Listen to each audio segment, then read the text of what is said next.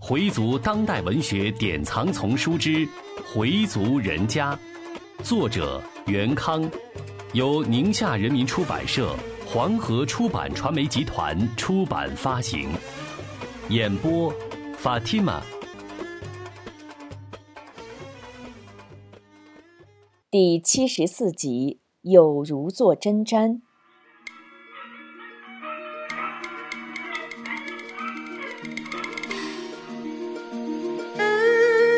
佩霞果然去了教堂，是随着他的朋友公杰去的。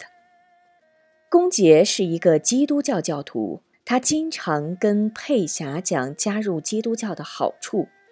佩霞终于被他生动的语言打动了。好吧，有机会你带我去教堂看看。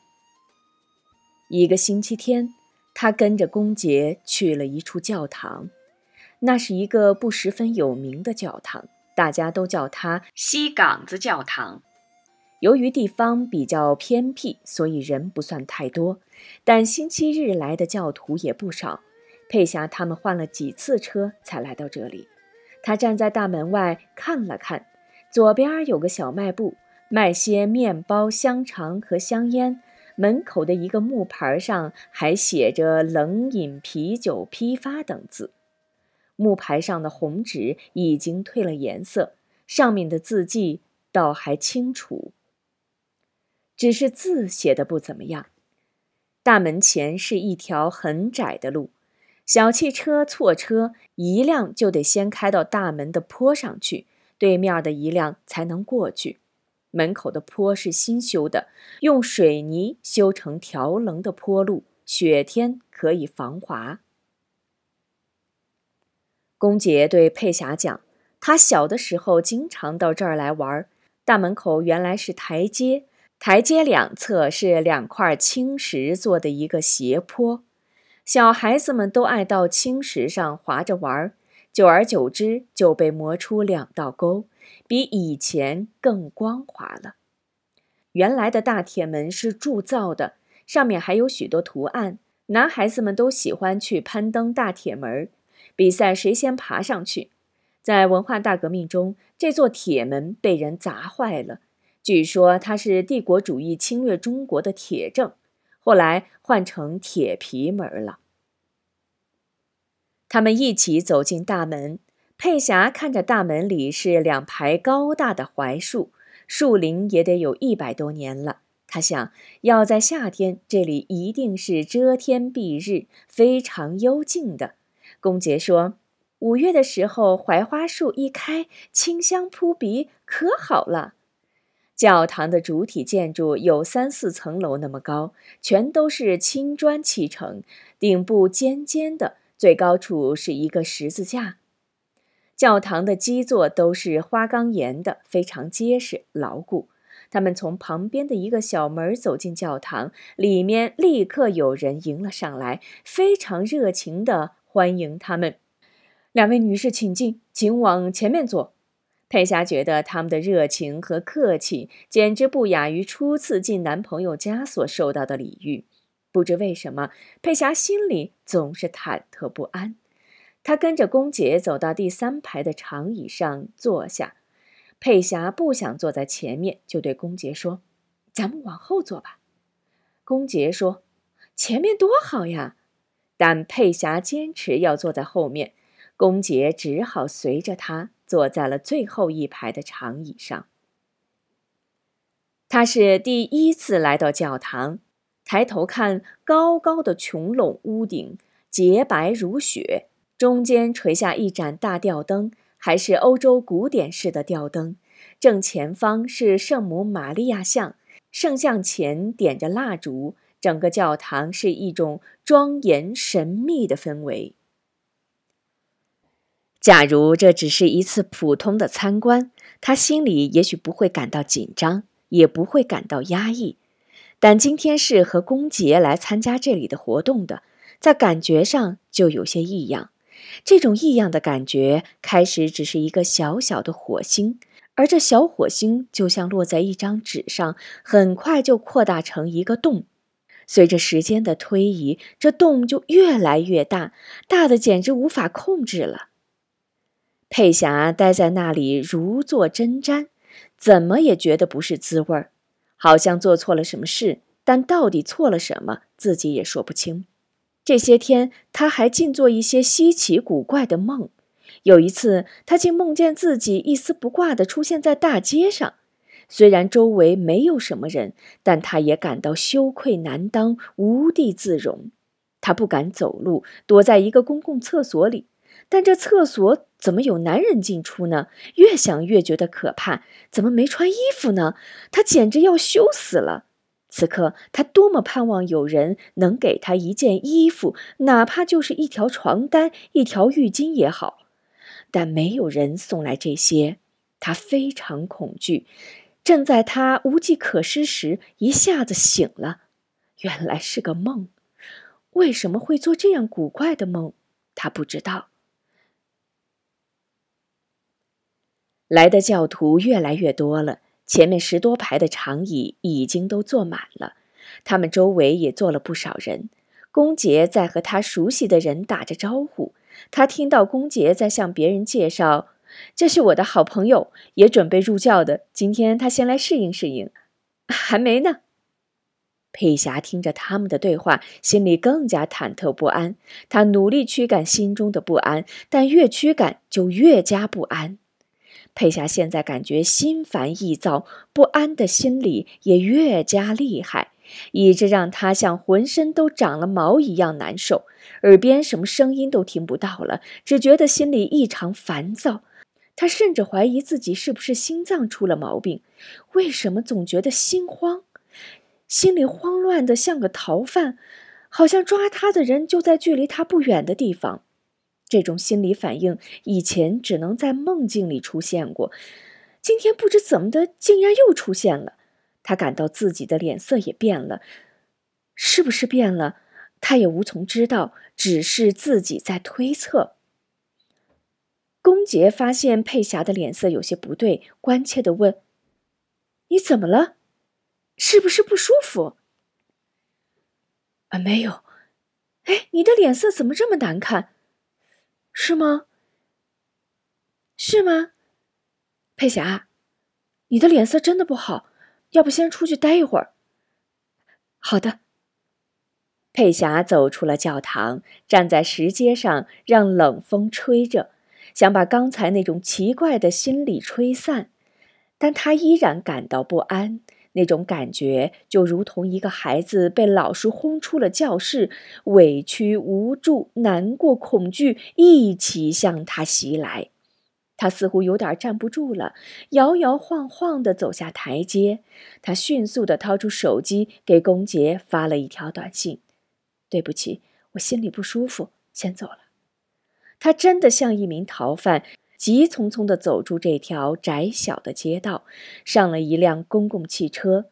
售票员问他去哪儿，他竟随口答道：“随便。”女售票员看了他一眼，小声说了句：“神经病。”他真的是毫无目的，想去哪儿呢？没有方向，没有目标，没有终点。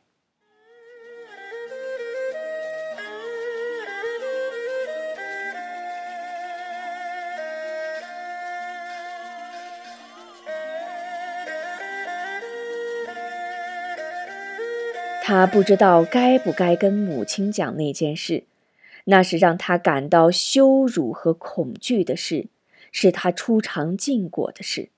这事只跟公姐讲过，这是他唯一可以信赖的朋友。他是在一种无奈的情况下找公姐倾诉自己郁闷的。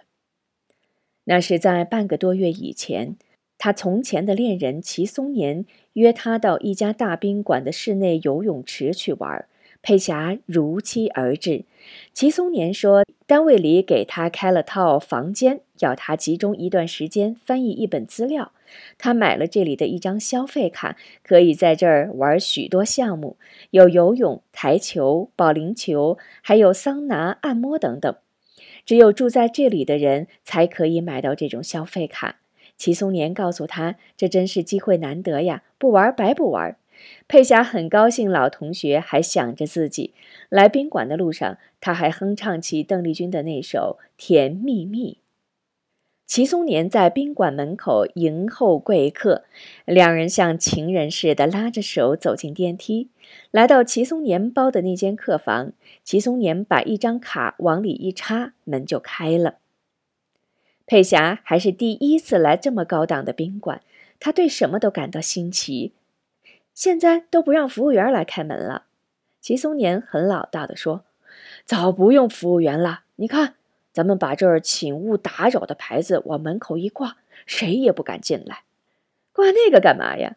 不挂就不挂。你看，游泳衣我都给你选好了。我带游泳衣了。说着，就把自己带的泳衣拿出来给齐松年看。齐松年不屑一顾的：“那是多老的样子了。你看我给你买的这件。”说着，把那件新款式的泳衣展示给佩霞看。佩霞一看，惊讶地说：“这么露啊！我不敢穿，不敢穿。你呀，真土！现在什么年代了，裸泳都有了，还穿那个？”然后命令似的：“到里边去，快换上。”佩霞无奈，只好听从。她先把门锁上，然后换上齐松年买的新式泳衣，自己在镜子前照了照，前面开胸很低，再侧过身一看，哇！后背全露着，怎么穿呢？换好了没有？佩霞打开门，齐松年一步跨了进来，双手一摊，惊叹道：“哇，真漂亮，太漂亮了！”然后把佩霞拉到外间，就穿这件浴衣吧，反正还得回来呢。虽然是冬天，但游泳池温度很合适。佩霞是第一次在这样的环境里游泳。开始有点拘谨，游了一会儿就放松开了。佩霞的身材保持得非常好，再穿上齐松年给她买的这件泳衣，女性的线条美就更加突出了。齐松年的眼睛一直盯住佩霞，他的眼睛像扫描仪一样，对佩霞的身体的各个部分都进行了扫描，尤其是女性最吸引人的部位，他几乎就想看穿她。游完泳，他们又去打保龄球，两人都出了汗。齐松年又带她去洗桑拿，然后又做了按摩，从中午一直玩到吃晚饭。齐松年请佩霞吃情人火锅、加拿大烤肉，他们还品尝了比较高级的洋葡萄酒。当齐松年带着她回房间时，佩霞感到头已经昏昏沉沉了。时间不早了，我该回去了。刚几点呀？就你一个人着什么急呀？齐松年把他的包从肩上摘下来，又帮他把外衣脱下。他的手有意无意地触到了佩霞的敏感部位。别，别这样，就咱俩没关系。你还有妻子和孩子，那算什么？我爱你，我真的爱你，做梦都想着你。你知道我已经盼了多久了吗？十六年了呀！说着，就把佩霞抱起来，发狂般的亲吻她。别，别这样，别！佩霞的嘴唇被他的舌头冲开，像只小动物一样钻进了他的嘴里。事情结束了，齐松年在床上喘着粗气儿，像匹跑累了的马。佩霞哭了，是被侮辱，是被强奸，还是为什么在他进入自己身体的那一刻，却还有一种异样的感受？为什么自己的手？还搂着他的腰，这些奇怪的感觉他也说不清。当他把这事情的经过告诉给公杰时，他已经哭成泪人了。公杰很同情朋友的境遇，但他还闹不清楚佩霞是想告发齐松年呢，还是原谅了他。公杰试着问：“你有没有把他送上法庭的想法？”佩霞不说话。公杰又说：“那你还爱着他？”佩霞仍然不说话。公杰对佩霞的优柔寡断有些生气了。那你想怎么着？我也不知道。假如你不想告发他，也不再爱他，那就从此跟他一刀两断，各走各的路。假如你还爱着他，又和他结不了婚，那就做他的情人。什么时候两个人都腻歪了，就分手。那我成什么人了呀？我不想再去见他，也不想给他推上法庭。我俩一刀两断算了。这样也好，我们这样的女人也许永远是个弱者，永远是上帝说的迷途的羔羊。说着，握着佩霞的那双冰冷的手。佩霞，听我的，还是入教吧。入了教，在主的面前忏悔自己，祈求上帝原谅我们的过错，请求上帝保佑我们，这样你就能得到精神上的解脱。